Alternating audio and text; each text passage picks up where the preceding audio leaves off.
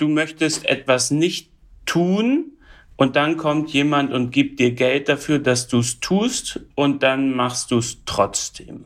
So würde der EU-Abgeordnete Nico Semsrott einem Kind Korruption erklären. Etwas mehr in die Tiefe gegangen ist Transparency International. Die NGO hat heute ihren Korruptionswahrnehmungsindex veröffentlicht. Darin werden 180 Länder verglichen und bewertet, als wie korrupt diese Länder auf einer Skala von 1 bis 100 wahrgenommen werden. Das große Thema im neuen Bericht, das über allem steht, ist strategische Korruption. Also wenn autokratische Staaten Korruption als Instrument nutzen, um Demokratien zu beeinflussen oder gar zu unterwandern. Wie funktioniert strategische Korruption und was lässt sich dagegen tun? Das fragen wir uns heute. Mein Name ist Sophie Warborn. Moin, moin. Zurück zum Thema.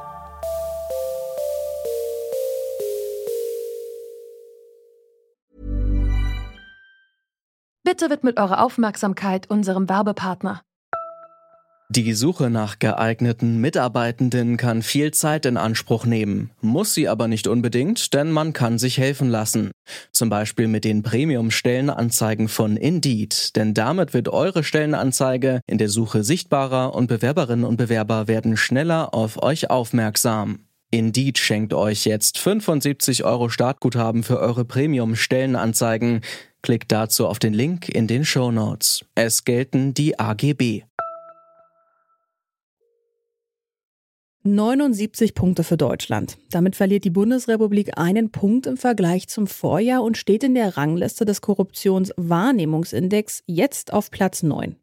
Was auf den ersten Blick ganz gut aussieht, bedeutet für Expertinnen eher Stagnation. Denn seit einigen Jahren ist die sogenannte strategische Korruption auf dem Vormarsch, mit Deutschland, dem wirtschaftlichen Zentrum in Europa, als eines der Hauptziele. Und weder Deutschland noch die EU scheinen über die richtigen Mittel zu verfügen, um diese Art der Korruption zu bekämpfen, sagt Transparency International. Wobei handelt es sich bei dieser strategischen Korruption überhaupt genau? Alexandra Herzog, die Vorsitzende von Transparency Deutschland, erklärt es so. Ja, strategische äh, Korruption ist, wenn autokratische Regime Korruption als Instrument der Außenpolitik nutzen, um in unzulässiger Weise Einfluss auszuüben und ihre Interessen durchzusetzen. Also das äh, gibt's in verschiedenen Formen über alle Ebenen hinweg und auf jeden Fall wird versucht, die politische, soziale und wirtschaftliche Stabilität demokratischer Gesellschaften zu untergraben.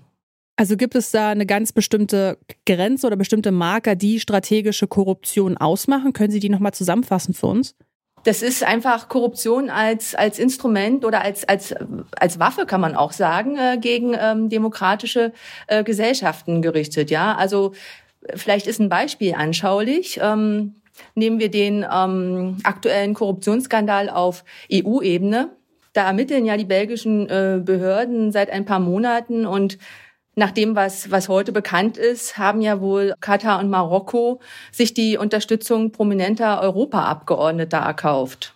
Ne? Also das ist Korruption eingesetzt, um Einfluss zu nehmen im Sinne von ja in dem Fall Katar und Marokko, um, um ihre Interessen durchzusetzen. Der Korruptionsskandal trifft die ganze EU. Doch wie erlebt man sowas eigentlich, wenn man selbst im EU-Parlament sitzt? Der Abgeordnete und Kabarettist Nico Semsrott hat mir seine Eindrücke geschildert. Ich habe das so wahrgenommen, dass die Abgeordneten im doppelten Sinne betroffen waren. Die einen waren eben traurig und die anderen haben Angst, glaube ich, selbst aufzufliegen. Von allem, was man so liest und hört, ist dieser Korruptionsskandal auch noch überhaupt nicht ausgestanden. Es wird gemunkelt, dass da noch äh, zahlreiche weitere Abgeordnete involviert sind und einer der Betroffenen hat eine Kronzeugenregelung mit dem belgischen Staat vereinbart.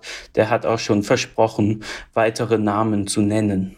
Wie präsent ist Korruption im Alltag eines Mitglieds im EU-Parlament? Wurde dir schon mal Geschenke, Gelder etc. angeboten? Ja und nein. Es kommt total darauf an, was man schon als Geschenk definiert, was man schon als Einflussnahme definiert. Warum Korruption in der Politik so wahrscheinlich ist, liegt schon an der Art und Weise, wie hier Deals gemacht werden. Also das Grundprinzip in einer Demokratie, wo es Kompromisse gibt, ist das Verhandeln. Das heißt, es gibt Deals. Ich gebe dir etwas, dafür bekomme ich etwas. Das ist erstmal alles total legitim. Organisierte Parteiveranstaltungen, die gleichzeitig Lobbyveranstaltungen sind. Das ist so ein Beispiel dafür, wie Lobbyarbeit und, und ähm, letztlich Gewaltenteilung funktioniert oder eben nicht funktioniert. Und diese Lobbyarbeit, die ist auch ein gutes Stichwort. Denn irgendwo muss ja angesetzt werden, um strategische Korruption zu bekämpfen. Deswegen schlagen Transparency International schärfere Gesetze gegen Bestechlichkeit und mehr Transparenz in der Politikfinanzierung vor. Und auch die Arbeit mit Lobbyregistern, also einer öffentlich einsehbaren Datenbank für Lobbyismus, kann helfen.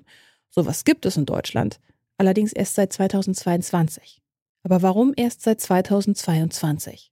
Das ist eine gute Frage. Das hat tatsächlich sehr lange gedauert in Deutschland. Und Auslöser war sicherlich auch der Maskenskandal, dass da eben Bewegung in die Sache äh, gekommen ist. Leider brauchen wir oftmals eben äh, solche, solche Vorfälle und Skandale, dass wir, dass wir in den Themen vorankommen und Deswegen sind andere äh, Staaten da eben äh, schon schneller, ne? wenn sie an die, an die Spitze des äh, Index schauen.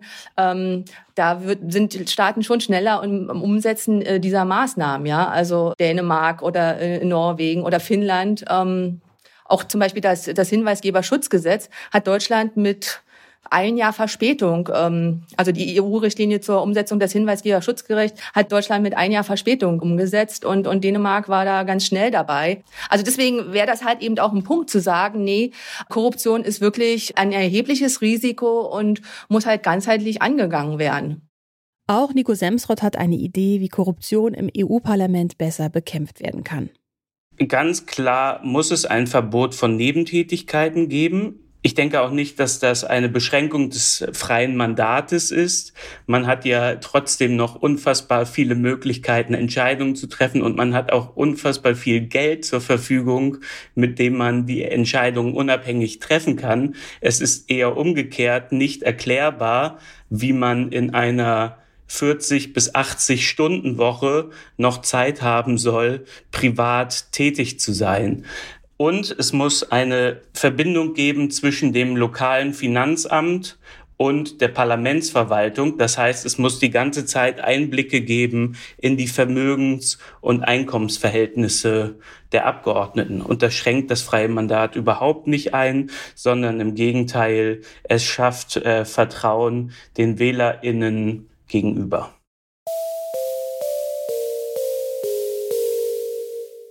Strategische Korruption ist kein neues Phänomen. Laut Alexandra Herzog von Transparency Deutschland setzen, Zitat, autokratische Staaten Korruption als Waffe ein, um ihre Interessen durchzusetzen und die politische, soziale und wirtschaftliche Stabilität in demokratischen Ländern auszuhöhlen. Zitat Ende. Soweit so schlecht. Unübersichtlicher Lobbyismus und private Interessen von Abgeordneten sind nur zwei der Punkte, die strategische Korruption überhaupt möglich machen. Schärfere Kontrollen auf verschiedenen Ebenen können helfen, Korruption einzudämmen. Und das ist dringend nötig, denn laut Expertinnen bedroht die strategische Korruption nationale und internationale Sicherheit. Das war's für heute von uns. An dieser Folge mitgearbeitet haben Annika Seiferlein, Janik Köhler und Alea Rentmeister. Produziert wurde sie von Henrike Heidenreich, Chef vom Dienst war Toni Mese und mein Name ist Sophie Warmbrunn. Macht's gut. Zurück zum Thema vom Podcast Radio Detektor FM.